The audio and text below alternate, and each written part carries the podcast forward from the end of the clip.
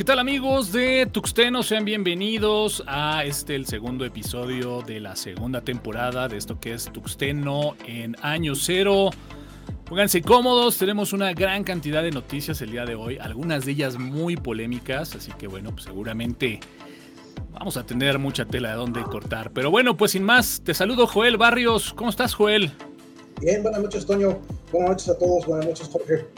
Jorge, buenas noches. Fue tu cumpleaños el domingo. Fuerte abrazo, muchas felicidades. Y bueno, pues nada mejor que hablar de tecnología, de temas geek. ¿Cómo estás, Jorge? Bien, estimado Toño, estimado Joel, muchísimas gracias. Gracias por la felicitación. Efectivamente, ya cuarto nivel, ahí estamos. Excelente, pues bienvenido, bienvenido. Y bueno, pues sin más preámbulos, saludamos a toda la gente que bueno, pues ya se, se encuentra ahí ya reportándose en el chat. Saludos al buen Axel García, saludos al buen Alan Montoya, que bueno, pues de cajón, ¿no? Pareciera que siempre están ahí para iniciar el podcast. Gracias a toda la gente que bueno, pues se empieza a unir en esto que es la grabación del podcast, que bueno, podcast eh, ya lo tenemos ahora en vivo, ¿no? Eh, en video también en formato de audio, así que bueno, pues disponible para cualquiera de las plataformas que sea de su preferencia. Yo soy Antonio Caram y sin más, pues bueno, arranquemos. Mi buen Joel, hoy empezaré contigo. Empecemos con esta nota en donde, bueno, pues eh, ya no está como que ahí tan, tan fresca. Pero bueno, pues pudiéramos decir que eh, ha dado mucho de qué hablar, ha hecho eco incluso al día de hoy. Y bueno, pues pudiéramos empezar a hablar un poquito acerca de esta compra, ¿no? Tan, tan ya mencionada, tan eh, digamos, ¿no? comentada en los medios, todo este eco que generó, pues justamente eso, ¿no? La venta de Twitter o la compra de Elon Musk, como usted lo quiera definir, Joel. sí, caray.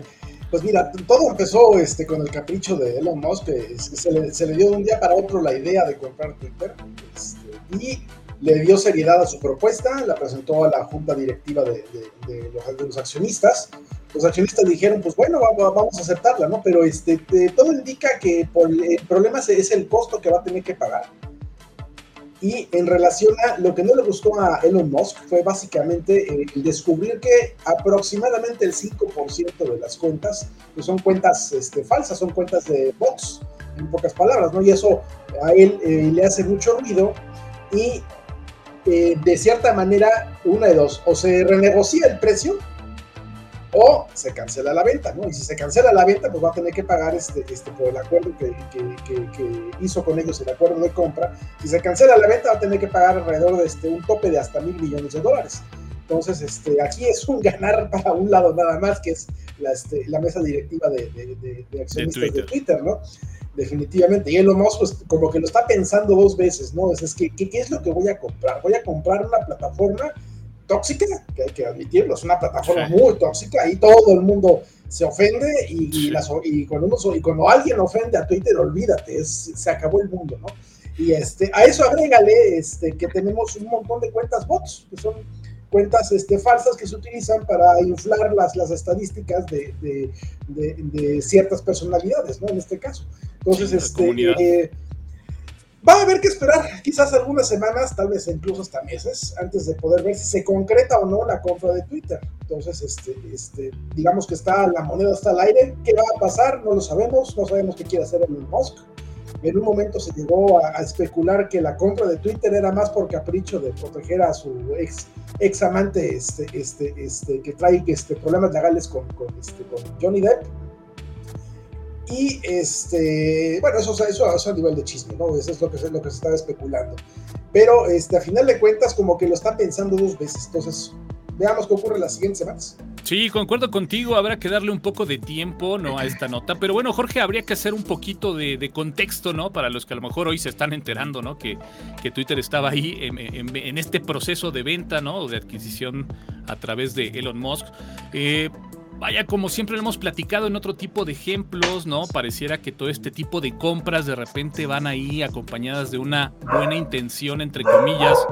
Pero algo muy interesante de lo cual Elon Musk, eh, digamos, fundamentaba o sustentaba, ¿no? Esta compra es justamente eh, la preocupación de poder tener hasta cierto punto esa libertad de expresión, de tener una plataforma, una red social, ¿no? Que pudiera estar abierta para, pues justamente tener abiertos esos canales de comunicación y no estar sobre esa línea de, de comunicación que tanto procura y cuida el sistema. ¿Qué opinas, Jorge?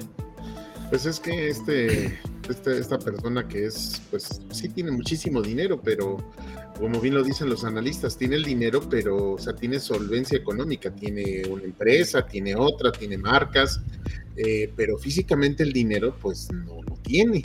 Entonces eh, se le hizo fácil al señor decir, ay, pues sabes qué, este, yo soy muy rico, yo soy muy poderoso y, voy a comprar Twitter porque soy el señor justicia y quiero que todo mundo este, eh, diga lo que piensa. Es más, hasta se decía que iba a, reactivar la cuenta del expresidente de los Estados Unidos, Donald Trump, que porque era injusto que, se le callara su voz, a pesar de que fuera una voz horripilante, pero bueno, al fin y al cabo su voz, ¿no? Entonces, pues sí, básicamente eh, eso, eso es lo que quería y, le latía mucho su corazoncito al respecto y aventó esta serie de ofertas, no, yo te pago, yo te pago miles de millones, 44 mil millones, o sea, era una suma estratosféricamente grande. Pero después ya cuando caes en la realidad, bueno, pues ahí viene todo, oye, este, eh, ¿y de dónde vas a sacar el dinero, papacito? Ah, pues lo voy a pedir prestado. Ah, muy bien y si te lo van a prestar y, si te lo van a dar. O sea, todas estas cuestiones, aparte de lo que comentaba Joel, pues también es un, eh, pues es un peldaño que, hay que, hay que pasar o no.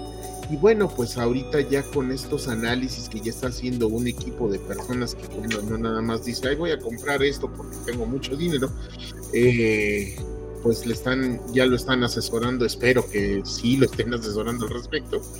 Y bueno, pues ya le están diciendo, y sabes qué, no es tan fácil. ¿Cómo es, mi estimado Toño?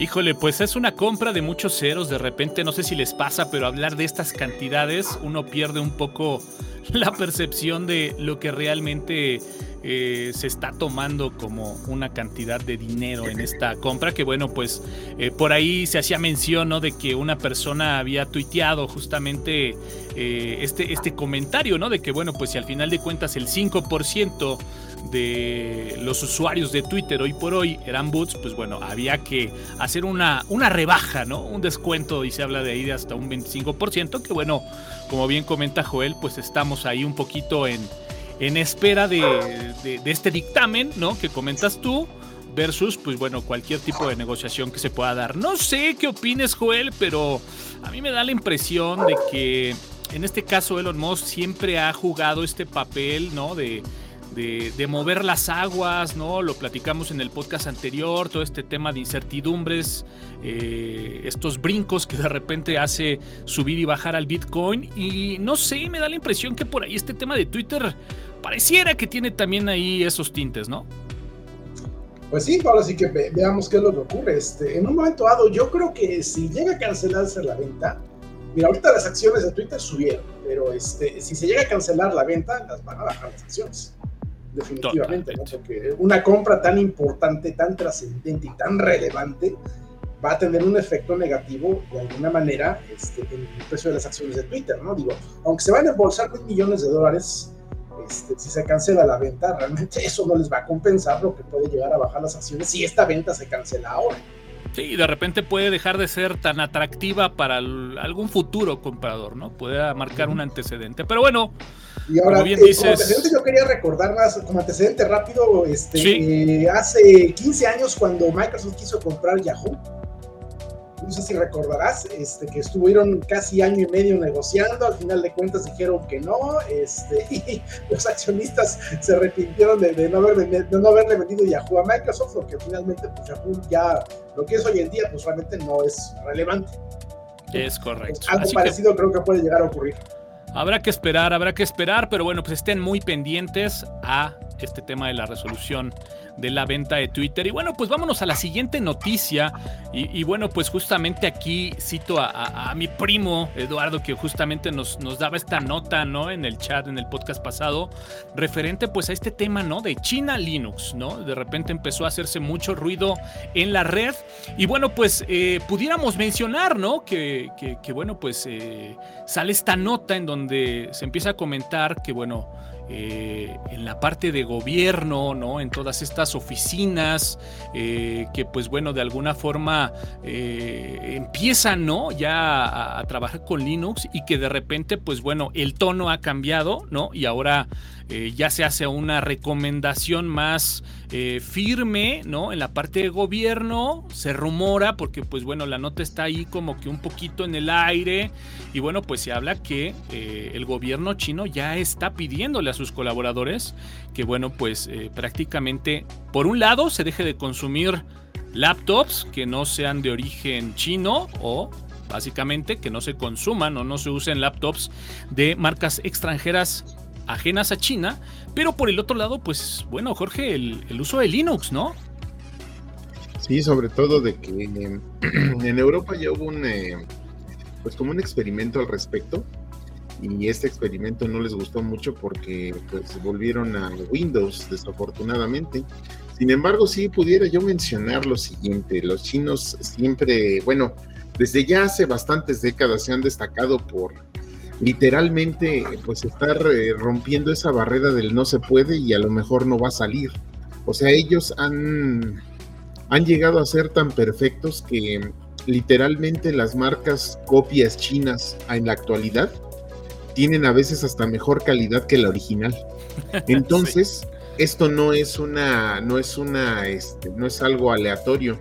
Em, evidentemente Linux ofrece, digamos que esa seguridad y soporte dentro de la red, el poder tener eh, este software libre y poder modificarlo a como, uno quiera, bueno, pues tú haces tu propio núcleo y haces tus propias funciones y bloqueas lo que tú quieres y lo que no, bueno, pues ya lo le, permites a, a, las, a, las, personas trabajar en red eh, óptimamente, rápidamente, pero sobre todo, sobre todo, se están evitando, uno, seguirle dando dinero a las empresas extranjeras y dos, el tener un, eh, pues un sistema operativo es mucho más difícil que haya una intrusión o una o pues como una puerta trasera para meterse a ver la información, o sea, ya es más complejo, ya necesitas una persona que sí ya se meta mucho más a este tipo de cuestiones de redes.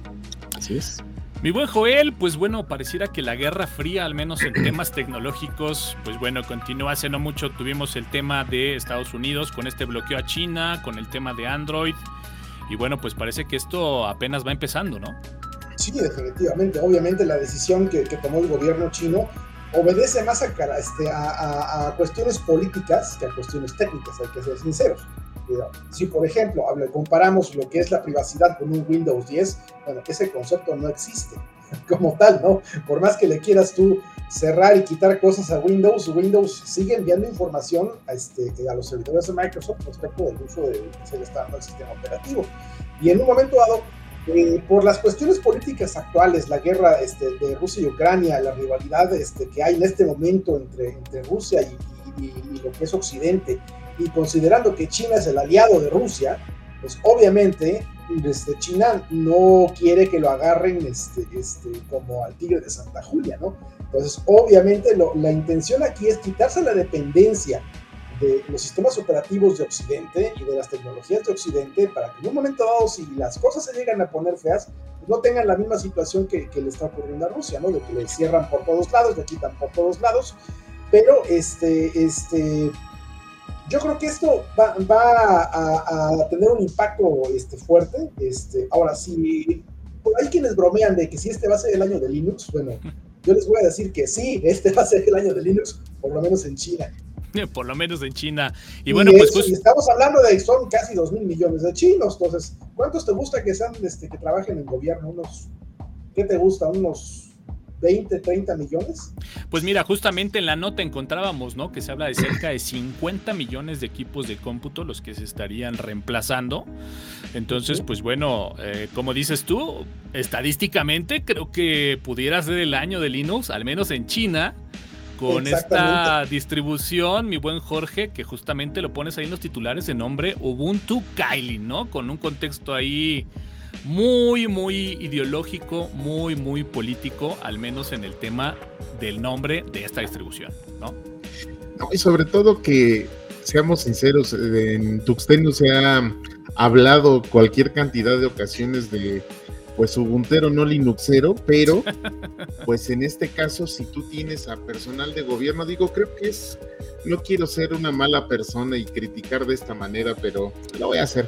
Em, a lo mejor eh, eh, es Ubuntu porque pues es el más fácil y es el que menos trabajo va a costar aprender para todo el personal de gobierno. Digo, no sean así de, geniales y de sagaces como los del gobierno de aquí, pero pues es probable, por eso yo creo que les pusieron ese Ubuntu, porque es más fácil, definitivamente. que, habría que comentar que incluso esta distribución tiene usos militares, ¿no? O sea, al final de cuentas está basado en Ubuntu. Pero creo que el tema de la facilidad, creo que el tema de, de, rescatar lo complejo, ¿no? Que se hablaba de antaño, lo que era Linux, pues bueno, creo que tiene al menos en este caso una connotación totalmente diferente y bueno, seguramente por algo utilizaron Ubuntu, aunque bueno, pues habrá que decirlo, esta distribución con tintes pues incluso, incluso militares, ¿no? Pero bueno, pues ahí está la nota de, China y bueno, pues, eh, pues de ahí pudiéramos pasar, ¿no? Un poco a, justamente estos contextos, ¿no? Es, estos tintes de los cuales hablábamos de esta, pues bueno, guerra fría que, que vemos que apenas está empezando, que vemos que las piezas en el ajedrez justamente se están pues ahí moviendo y eh, pues bueno, ¿por qué no mencionar? Ya habías puesto por ahí la nota, mi buen Jorge, esta alianza, ¿no? De HP eh, con, eh, pues bueno, esta empresa de nombre System 76, que bueno, pues es una empresa justamente ahí dedicada a la venta de computadoras, ¿no? tuve la oportunidad de darle una checada por ahí y bueno, pues son equipos quisiera pensar de gama alta, ¿no? Eh, equipos muy enfocados al desarrollo, eh, con venta de servidores y que bueno, pues esta empresa de System 76 que se ha dedicado, ¿no? A la generación de esta distribución de Linux de nombre Pop OS, eh, pues vaya, hace una alianza con HP y bueno, pues Joel, una pieza más simplemente ahí en el tablero, ¿no? Sí, definitivamente, ¿no? Yo, yo creo que este, la relevancia de esto es que este, este, primero es HP el que lo está haciendo. No es la primera vez que ofrecen computadoras con Linux, pero es la primera vez que, que, que lo hacen con, con, este tipo de distribución que no es tan conocida. Entonces estamos hablando de, generalmente lo hacían o con Fedora o con Ubuntu principalmente. Sí. Este, pero en este caso estamos hablando de Pop OS.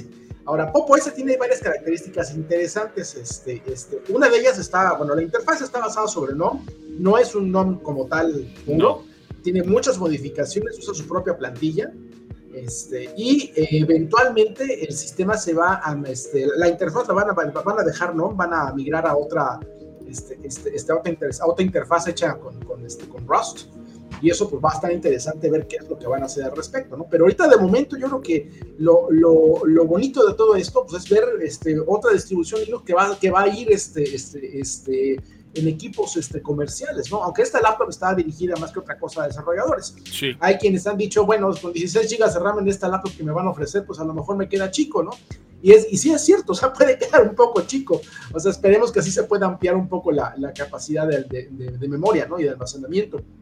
Pero yo creo que aquí es relevante, sobre todo por, por eh, la, la, asociación que hay entre HP y System 76, ¿no? Que, que, que es algo poco usual.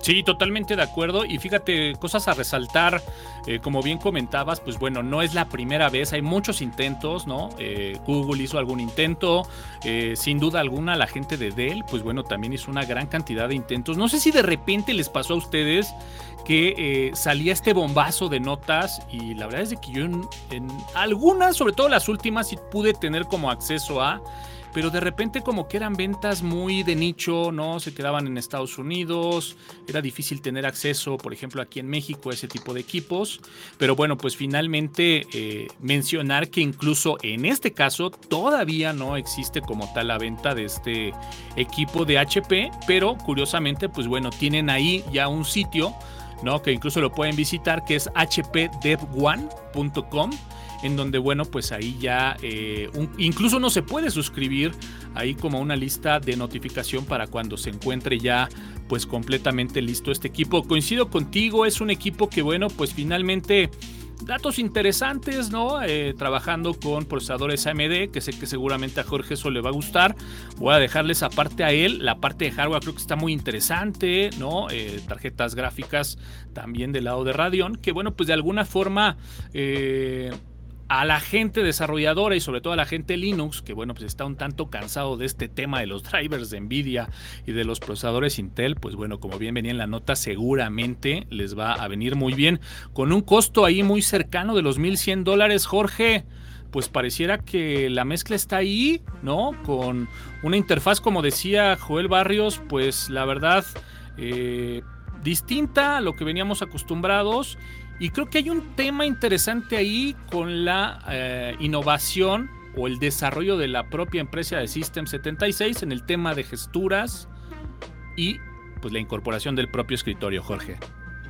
Sí, mi estimado Toño, lo dicho, fíjate que em, yo no, eh, desafortunadamente esta marca es eh, vino de más a menos en algún tiempo. Ahorita considero que este es un muy buen detalle que ha tenido porque eh, digamos esto, el, este, estos equipos trabajaron muchos años con Windows y eran equipos para que, bueno, pues este, normalmente casi todos eran equipos caseros o equipos para trabajo rudo, como ellos le decían. Eh, estaba maravilloso el hecho de que otra vez vuelvan a usar procesadores AMD porque eh, a pesar de que cuesta 1100 dólares, sí abarata bastante el costo, pudiera ser muchísimo más con procesadores Intel. Eh, AMD pues obviamente se ha puesto ahorita las pilas y ha hecho mejoras en sus procesadores. Sí le han ganado mucho la, pues le han comido bastante el mandado Intel desde mi punto de vista. Y bueno, pues con esta asociación y al utilizar un equipo de cómputo con sistema Linux, aunque tenga su máscara, aunque tenga, digamos, eh, lo que le llaman un mod, o bueno, le llaman una modificación o un fork, eh, pues yo considero, yo lo considero bastante funcional. Yo considero que va a ser un equipo pues sí, muy bueno. Sí va a poder eh, entregarte a pesar de la, como dicen, de la memoria o de la poca memoria. Este sí te puede servir para, para programar y para, para hacer bastantes cosas. Y sobre todo, pues que HP, al igual que como bien lo decían Dell, pues este no este, apostó ya por Linux porque pues, los equipos de cómputo Dell eh, a mí me tocó un par de un par de ellos darle soporte técnico y son realmente rápidos. Y como el hardware está adaptado por así decirlo para Linux es muy muy rápido el equipo. Es impresionantemente rápido. Y mira que uno de ellos era todavía de disco duro mecánico y era muy rápido ese equipo. Digo me tardé si fue mucho tiempo, 10 minutos en instalarle el sistema nuevamente, o sea, a pesar de ser disco mecánico, y en el disco en estado sólido, no, bueno, volaba el equipo. Entonces, HP hace esta apuesta, vamos a ver cómo, cómo funciona. Y bueno, pues este, este, esta distribución Pop OS, pues sí, este, si en algún momento la llegué a ver, es, no es nada, no es nada, este, nada fea, es ligera y bueno, pues ojalá que, ojalá que funcione muy, pero muy bien.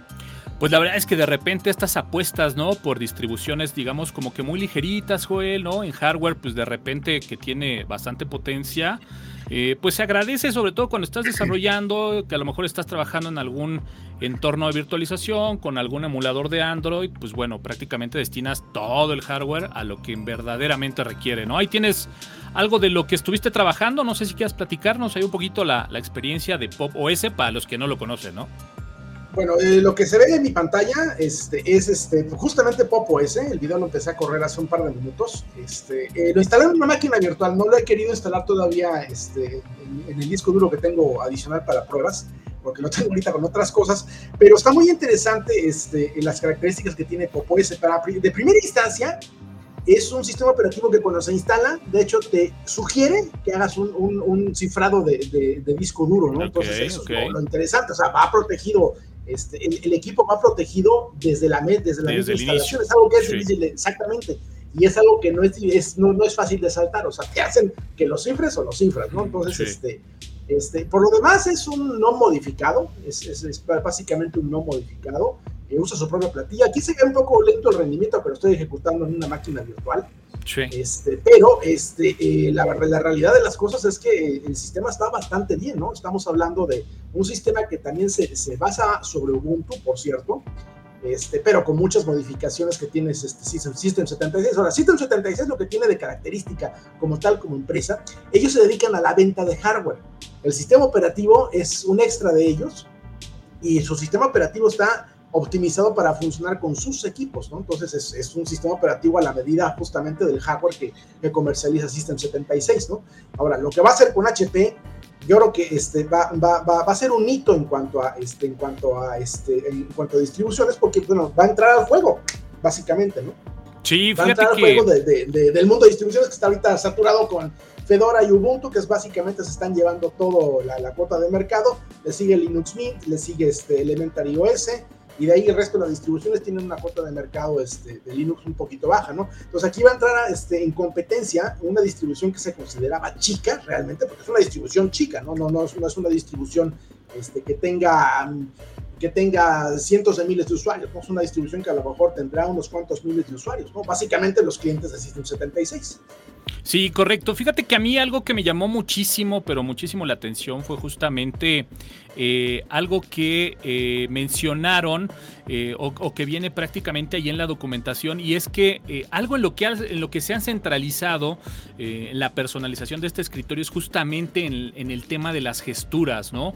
Y hablo de incluso de accesos directos con el teclado me pareció muy interesante que, por ejemplo, eh, traen ya muy eh, personalizado el uso ¿no? de los escritorios virtuales del de, eh, propio escritorio de Genome, en donde, pues bueno, ya con una combinación de teclas, pues simplemente puedes ir agrupando ya lo que son las ventanas en los diferentes espacios virtuales y de alguna forma, pues bueno, utilizando, pero además optimizando esta característica que, bueno, pues tiene este, este escritorio. Así que eh, entren al sitio, ¿no? De Pop OS, hay una gran cantidad de videos por si quieren ver un poquito, ¿no? Eh, más de lo que estamos platicando y bueno, pues ahí, ahí se podrán dar cuenta. Habrá que estar al pendientes y bueno, pues de repente ahí 1100 dólares para equipo, pues digamos, ¿no? Eh, ahí no quisiera decir gama top porque obviamente muchísimo más top, pero al menos ya eh, ya no algo medio, ¿no? Sino ya rebasando sobre la línea de lo medio, pues bueno, puede ser bastante interesante.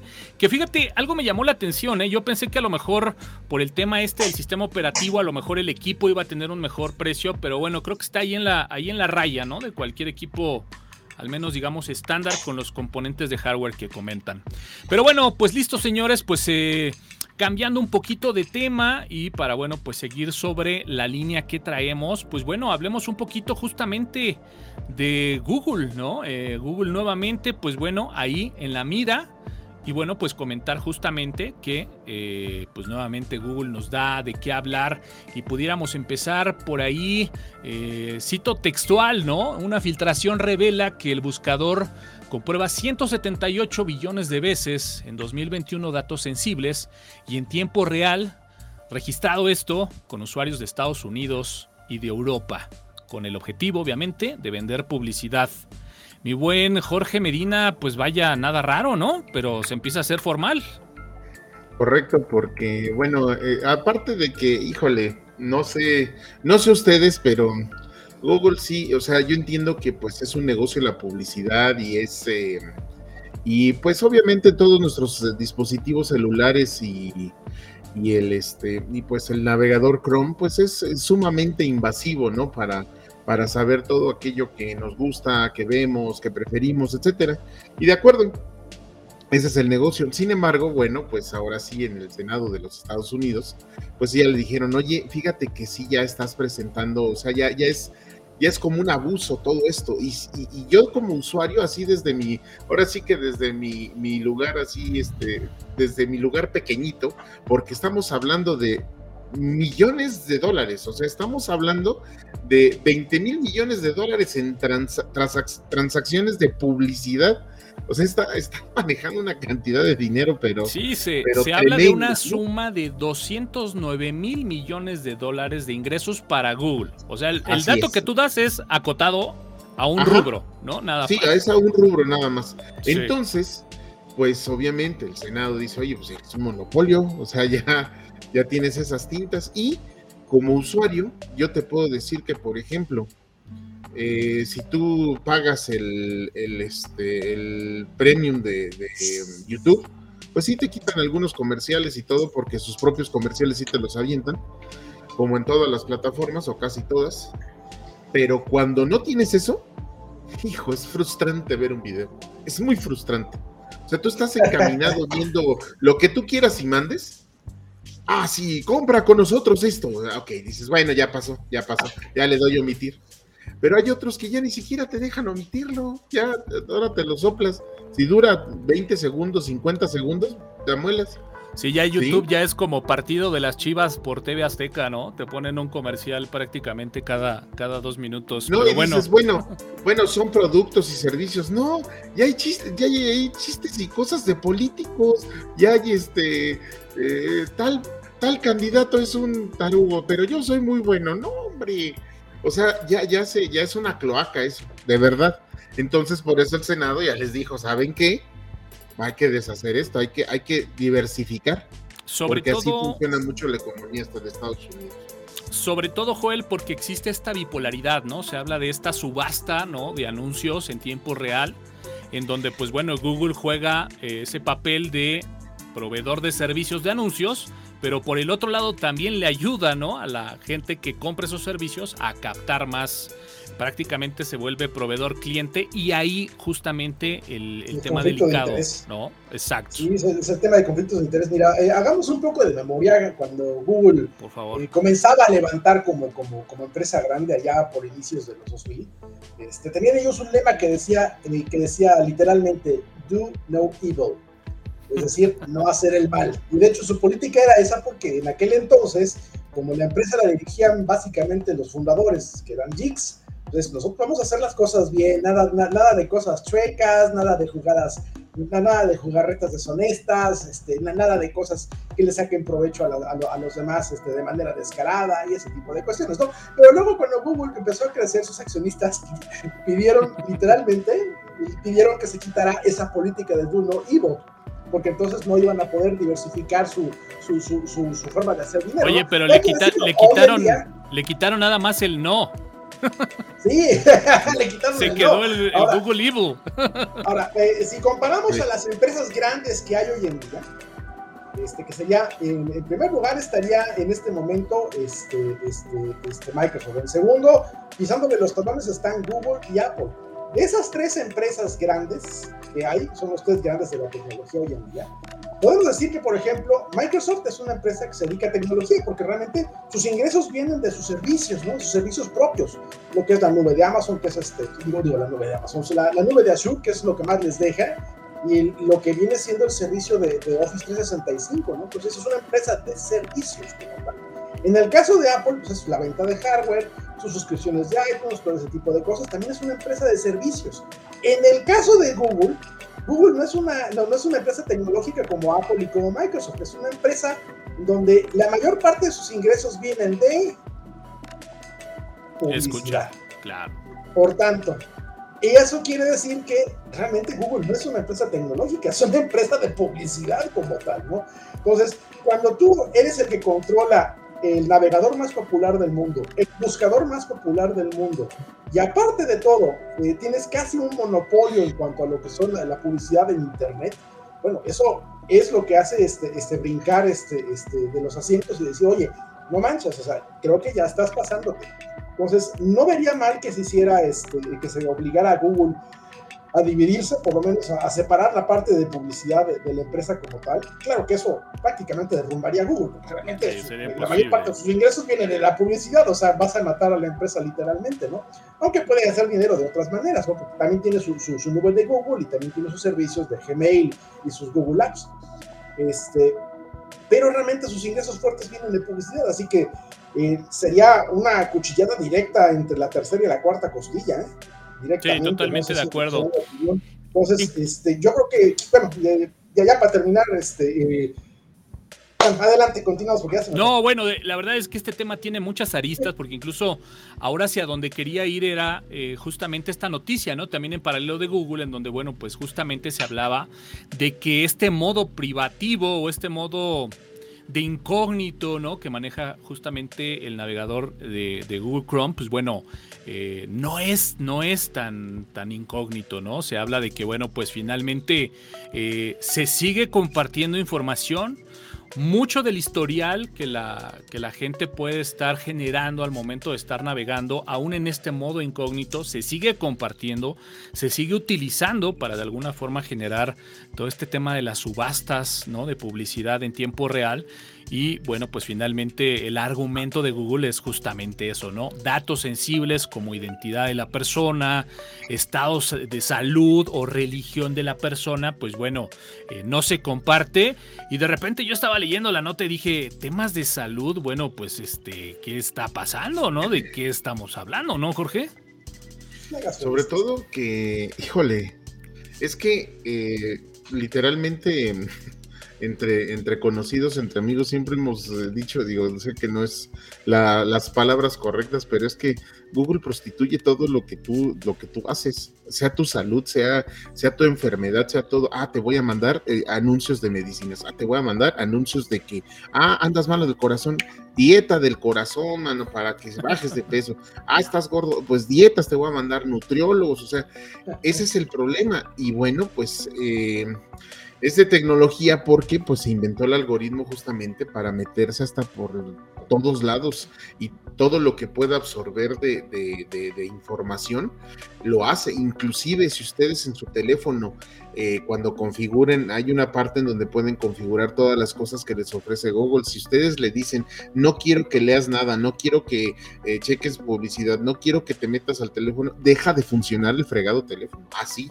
Deja de funcionar. Hay de repente, por ejemplo, estos servicios ¿no? de sincronización en los teléfonos móviles, que bueno, si lo desactivas, pues prácticamente, como dices tú, ¿no? Se convierte otra vez en aplicaciones que están ahí en Internet, pero deja de tener esta funcionalidad. Y bueno, pues al no sincronizar, a lo mejor cortas sus ciertos canales de comunicación, pero bueno, de todas maneras se sigue, se sigue eh, eh, escuchando. Y bueno, pues de ahí... Eh, pues vaya, Joel, lo hemos platicado también en algunos otros podcasts, ¿no? Es importante que si de repente somos usuarios de Chrome, si de repente utilizamos algunos servicios de, Google, pues bueno, eh, también la gente de Google lo ha manifestado abiertamente y ha dicho, tenemos las opciones para que tú puedas, por ejemplo, eliminar las búsquedas de, en un periodo de tres meses o no guardes nada o toda la parte de las ubicaciones que has este, buscado y que de alguna forma por el Maps eh, siga haciendo tracking, pues bueno, también se borren. O sea, al día de hoy hay que tener esa conciencia de que si vamos a usar servicios de Google, pues hay que también saber configurarlos y no usarlos por default, ¿no? Sí, no, definitivamente, porque por defecto es, es, lo mismo que Windows 10, comparte todo, ¿no? Y, todos esos datos, ojo, aquí voy, a hacer hincapié en una frase que he repetido hasta el cansancio de los últimos 5 o 6 años, ¿no?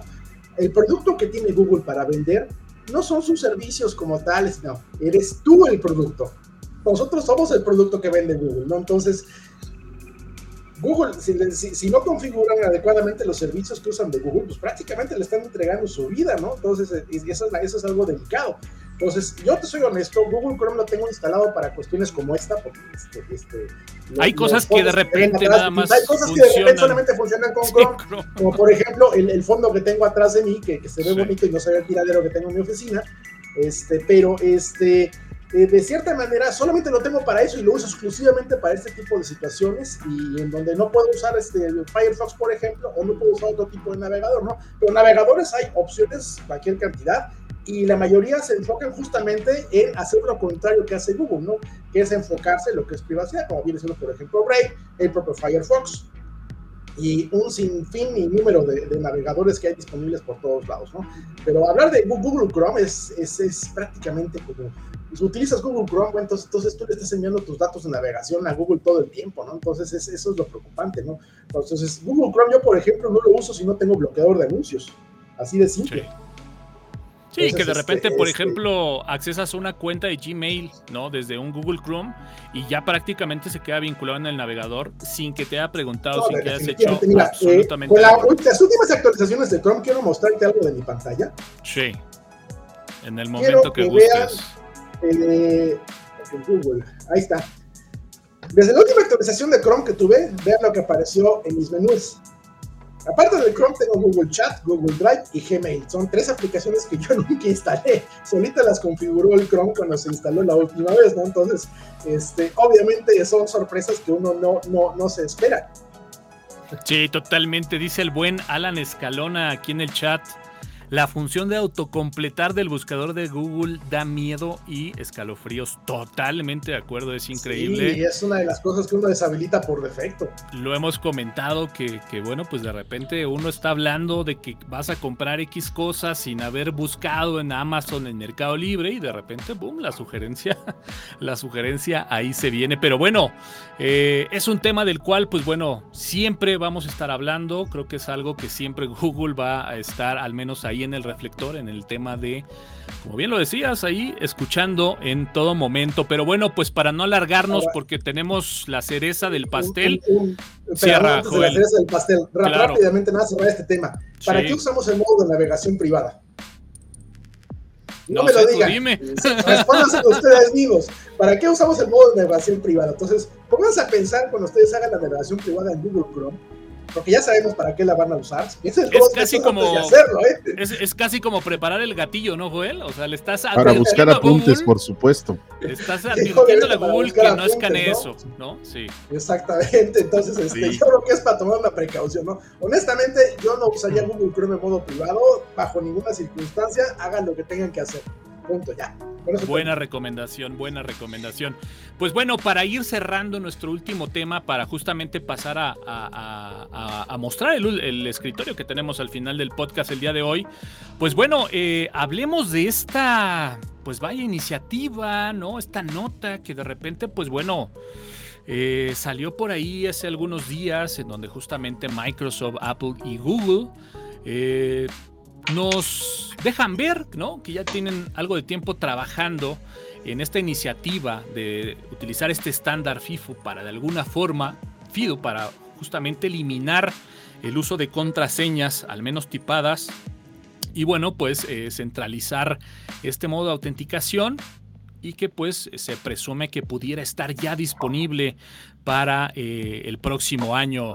Eh, mi buen Jorge, pues bueno, eh, el tema está ahí y habrá que decirlo y tendríamos que desmenuzar, pues esto trae ventajas, pero también trae desventajas y algunos tintes también de esta guerra fría de la cual hemos hablado al inicio del podcast, Jorge. Sí, es que desafortunadamente y ahorita los expertos de en, este, en seguridad me dirán, me dirán, no, no es cierto, pero desafortunadamente la contraseña em, alfanumérica o y con símbolos es un mal necesario. Es un mal necesario, ¿por qué? Porque no hay, ahorita no se ha ideado una forma segura o más segura de poder tú ingresar a una cuenta de correo, a un dispositivo electrónico, a inclusive a un lugar en una empresa. Eh, diseñan estas tarjetas de, acceso, pero pues al final son eh, electromagnéticas y eh, pues desafortunadamente a pesar de que se, se, dislumbraba de que ay, el código QR va a funcionar muy bien, anteriormente el, el código de barras, pues no. Al final del día, la contraseña hasta ahorita nos ha perseguido desde que se inventó la computadora hasta la fecha. ¿Por qué? Porque, bueno, pues eh, se ha intentado hasta con biométricos, pero ni así se ha podido romper esa barrera en la cual todo es absolutamente hackeable. Más fácil o más difícil pero todo lo es. Y lo más difícil de hackear siempre va a ser una contraseña que tenga mayúsculas, minúsculas, símbolos y números. Em, espero, eh, yo espero que con esta alianza que hicieron estas grandes empresas y que están aportando dinero para investigar, para tener otra forma de acceso que no sea la fregada contraseña, pues eh, ojalá y encuentren una forma, digo, explican, explican como un tipo clave única para todas las cuestiones que está asociada única y exclusivamente a ti, pero pues eso es bien conocido en una base de datos que tú dices tienes una clave primaria y tienes un único registro para todos tus datos, eso ya viene desde hace mucho tiempo. No quisiera yo ser, eh, como dicen esta persona, que, ay, pues es que está difícil, pero en realidad es un tema complicado. Y el tener eh, contraseñas eh, pues lo más largas que se puedan y lo más este complejas. eh, lo más complejas pues siempre siempre va a ser una una este una ventaja hasta que ya se popularice el cómputo cuántico. Porque ahí que Dios nos agarre confesados, porque sí, las computadoras cuánticas, una contraseña difícil, en dos segundos te la, te la Sí, creo que, creo que trae varias connotaciones este este tema, eh, digo, al final de cuentas es algo que nosotros vivimos día a día, pero creo que sin duda alguna este tema de las contraseñas para los diferentes servicios, de repente los servicios tienen un cierto patrón en donde sabemos que eh, ciertas personas tienen a usar una sola contraseña para todos sus servicios, pero de repente el patrón que usan en una ya no puede usarse en otra porque en una pide mayúsculas y números y números especiales y generaste a lo mejor una contraseña con eh, un patrón que no satisface a, lo que requiere esta aplicación. Eh, quiero pensar que en el usuario común, pues bueno, de repente también el memorizar tantas contraseñas y tener una práctica eh, para replicar estas contraseñas se ha vuelto un dolor de cabeza. Sabemos que existen cualquier cantidades en el, en el caso, por ejemplo, de estas empresas que venden dispositivos móviles, que ante el reseteo de un teléfono y no recordar la cuenta que estaba asociada al dispositivo hace que prácticamente el dispositivo quede como un papel caro. Eh, creo que hay mucha connotación y reitero, ¿no? Como empezamos el podcast, siempre acompañado de una buena intención. Pero bueno, yo estoy más que ansioso para conocer el punto de vista de Joel Barrios, siempre desde ese lado polémico de la tecnología, ¿no? mira, eh, vamos a poner varios puntos para poder, este, este, bueno, voy a poner varios contextos para intentar de entender cuál es el problema. Entonces, el primer problema es que estamos colocando nuestra vida en la nube.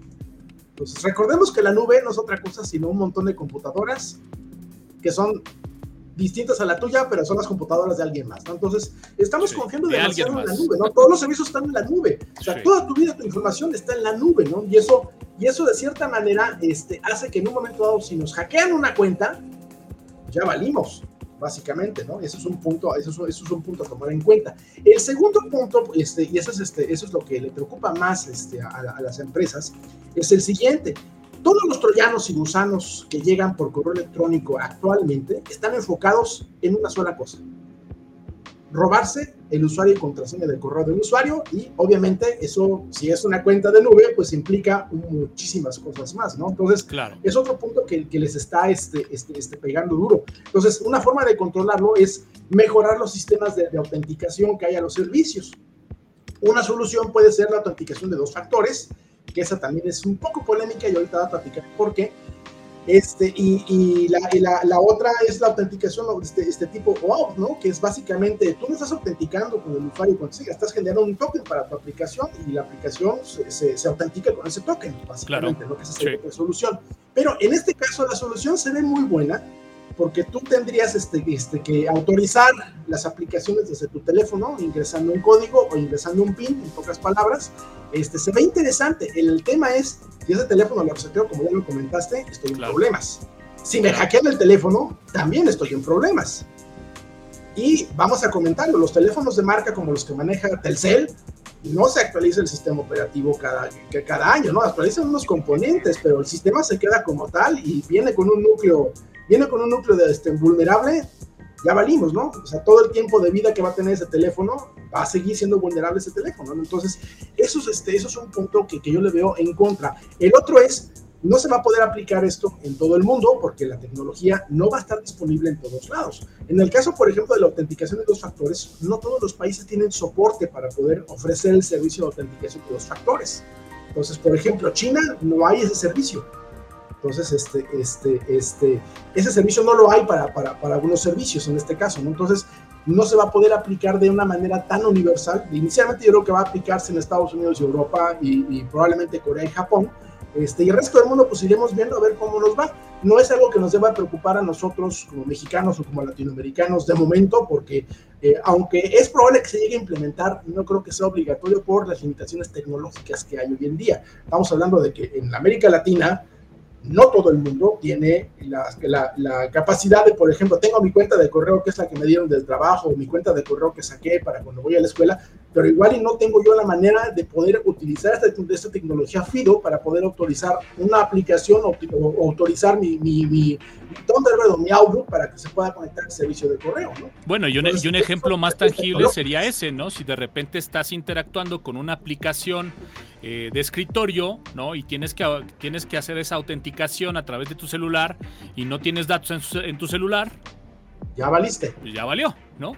Exactamente, ese es, ese es el punto al que voy, ¿no? O sea, no, no es algo que se pueda aplicar de manera global, de momento y afortunadamente. Solamente creo que se va a aplicar eh, este, en los países este, del primer mundo y yo creo que muy limitado a quizás alguna zona. También hay países, de, hay países del primer mundo que tienen sus cinturones de miseria y obviamente ahí no podemos este, obligarlos a que tengan el celular con datos para poder autenticar la aplicación para checar el correo en el café internet, ¿no? Exactamente.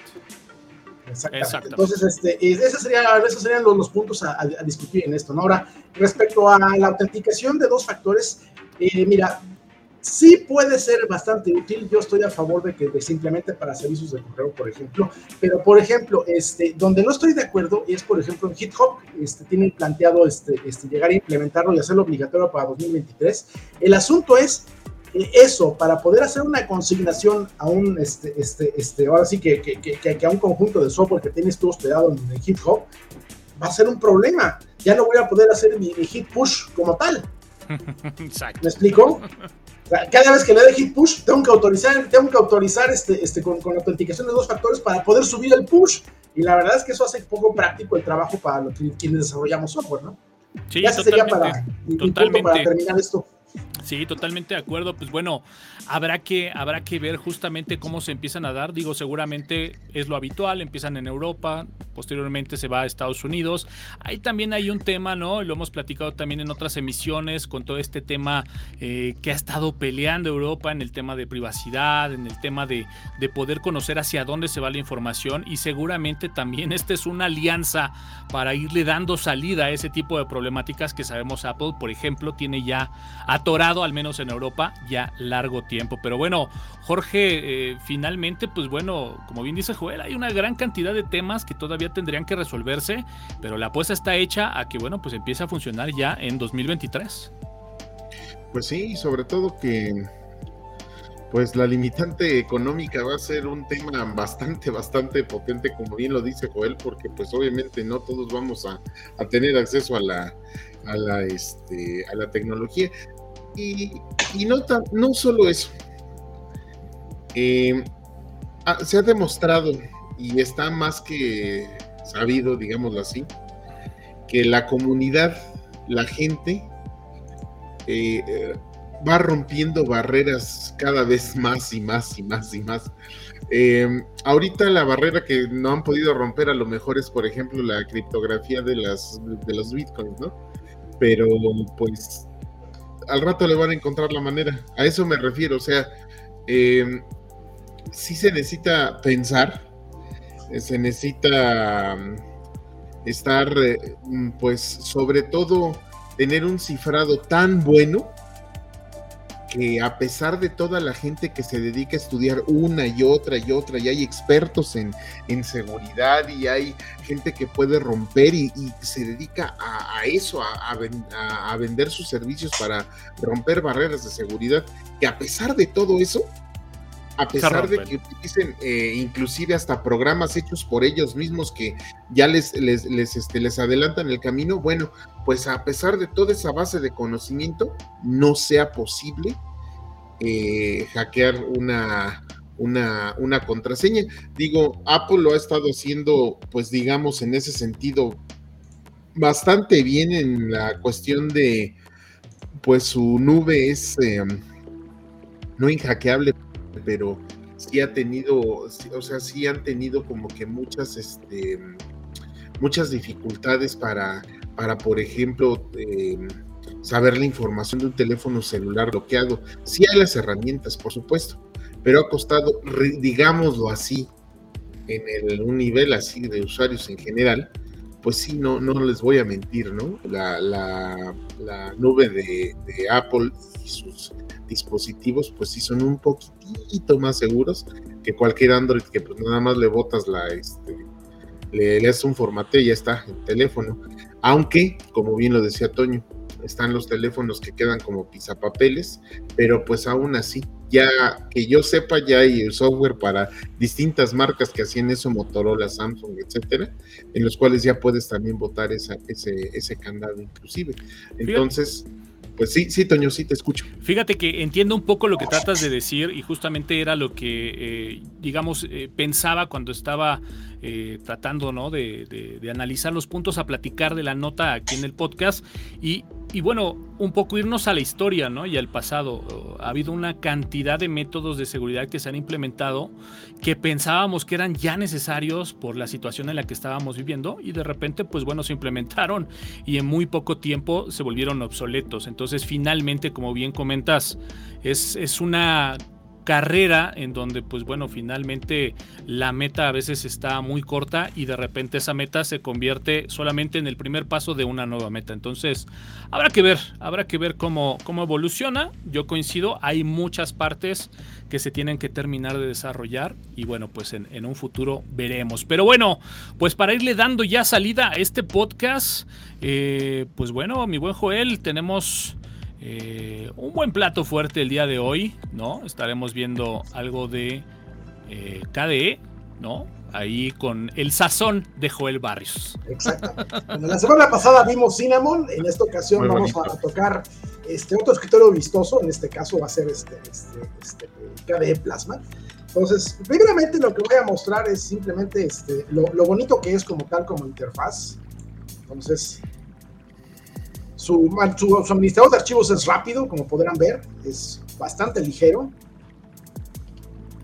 Y las animaciones para, por ejemplo, maximizar y minimizar este, las, las aplicaciones, pues también son bastante agradables, ¿no? Pero yo creo que lo que le más, más le va a gustar a la gente es esto, el cubo. Y esto no es con compis, este es, este es, este es nativo de, de, de KDE Plasma, lo hace Kawin, ¿de acuerdo? Esa sería una, de tantas formas, ¿no? Entonces yo, por ejemplo, si, me quiero cambiar de escritorio, puedo hacerlo de diferentes maneras.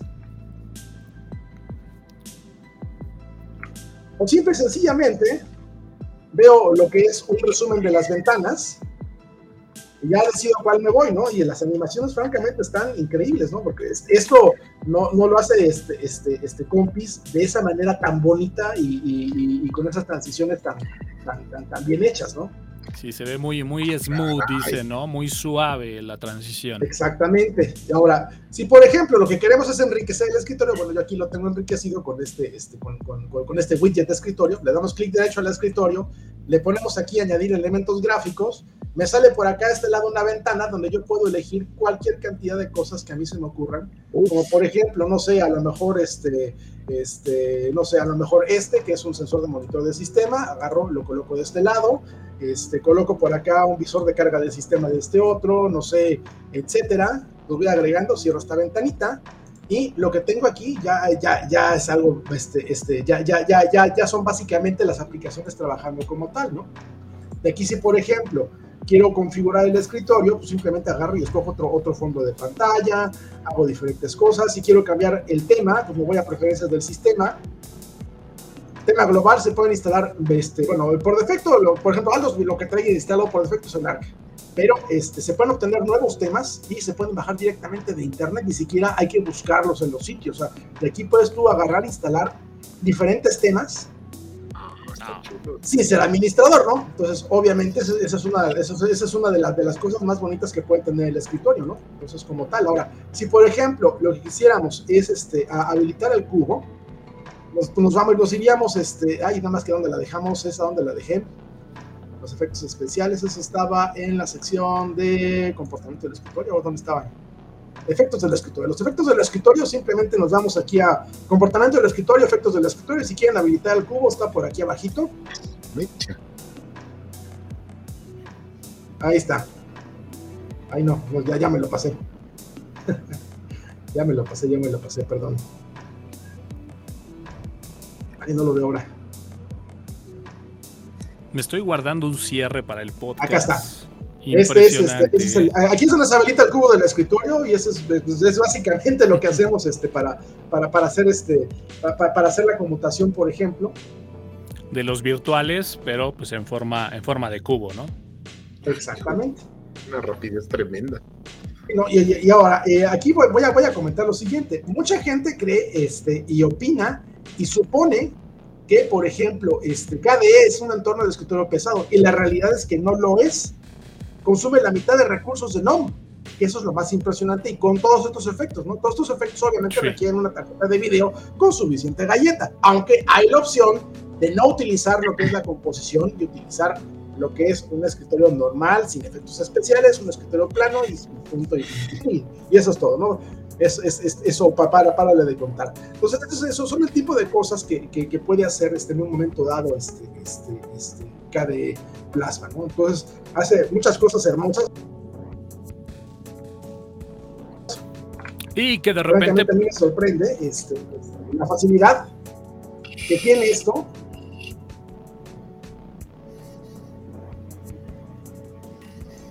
que es francamente fabuloso, ¿no? Digo, y, esto lo hace sin ningún esfuerzo, y el CPU de la máquina está que para qué te cuento, ¿no? Sí, sí, es correcto. Y, no, y, y también habrá que decirlo, ¿no? Eh, tuvimos una época en Linux con compis que, bueno, pues este tipo de efectos eh, nos saturaron y, incluso lo diré a título personal, los usamos hasta el hartazgo, ¿no? Pero bueno, creo que aquí lo importante es saber que, pues bueno, de repente los puedes tener muy a la mano para de repente usarlos, ¿no? Eh, y bueno, pues también por el otro lado, si de repente quieres tener un escritorio muy simple, muy ligero, pues bueno, ahí, ahí está KDE Plasma, ¿no? Sí, la verdad es que sí. ¿eh? Mira, o sea, es, tiene una cantidad de efectos y una cantidad de opciones en las cuales tú puedes jugar mucho. O sea, permíteme decirte que los efectos de Windows XP, yo me acuerdo que la computadora, pero los arrastraba así, se agarraba así, ah, para, para nada más cambiarle el de color la barrita. No, y, por ejemplo, algo también muy interesante y, haciendo un poquito memoria, ¿no? Eh, como bien decía Joel, aquí ya tenemos hasta para descargarlos a internet en el propio administrador, o sea, todo esto era una instalación muy manual, muy artesanal, y de ahí que, bueno, pues voy a ir cerrando con, con un comentario eh, citando a Joel Barrios hace un momento en donde decía que, bueno, pues probablemente Linux sea el escritorio, al menos para los chinos de este año, ¿no? Yo más bien diría, creo que el escritorio de Linux ya está consolidado. Lo que tendremos que preguntarnos es si este será, nuevamente, como decíamos en, el podcast anterior, si este será el año de Office en Linux, ¿no? Señores, el escritorio de Linux está más que listo y más que preparado. Sí, la verdad es que sí, sobre todo de que, bueno, bueno, ahora sí que se los dejo a, todos los, este, pues a todos los que nos siguen, nos escuchan. Si tú quieres tener un sistema seguro, liviano, tranquilo, si tienes un equipo viejito y quieres que te dure años y años y años y que tenga eh, sistema operativo de vanguardia y aún así eh, con el hardware un poco, digamos, o un bastante obsoleto, pues Linux es la opción, ¿sí? Mac no lo desecho, ¿por qué? Porque es un Unix al final del día. Es un sistema operativo también bastante choncho, pero hay que pagar bastante por él. Y bueno, Windows, pues, este, pues ahí sí, todos pasamos por malos ratos, ¿no? Muy bien. Pues señores, yo creo que con esto podemos cerrar dignamente el podcast del día de hoy. Muy buenas notas, muy buenos comentarios, muy buen escritorio para cerrar. Y bueno, pues te despido, Joel Barrios. Muchas gracias. Pues vámonos. Joel. Buenas noches este, a todos. Muchas gracias a todos por, acompañarnos en el programa. Perdón, es que me distraje con, un detalle por acá. Con los iconos del toolbar. Pero bueno, mi buen Jorge Medina, pues gracias. Cerramos el podcast del día de hoy. Mi estimado Toño, muchísimas eh, gracias por ahora sí estuvo muy bueno. Mi estimado Joel, Gracias a todos ustedes que nos acompañaron y pues la próxima semana, pues aquí vamos a estar. Muchos saludos al buen Alan Montoya, a Berlín González, a Aerofénix, a Alan Escalona, a toda la gente que bueno, pues estuvo siguiendo el directo. De verdad, muchísimas, muchísimas gracias. Recuerden, esta grabación queda disponible ya a partir de este momento.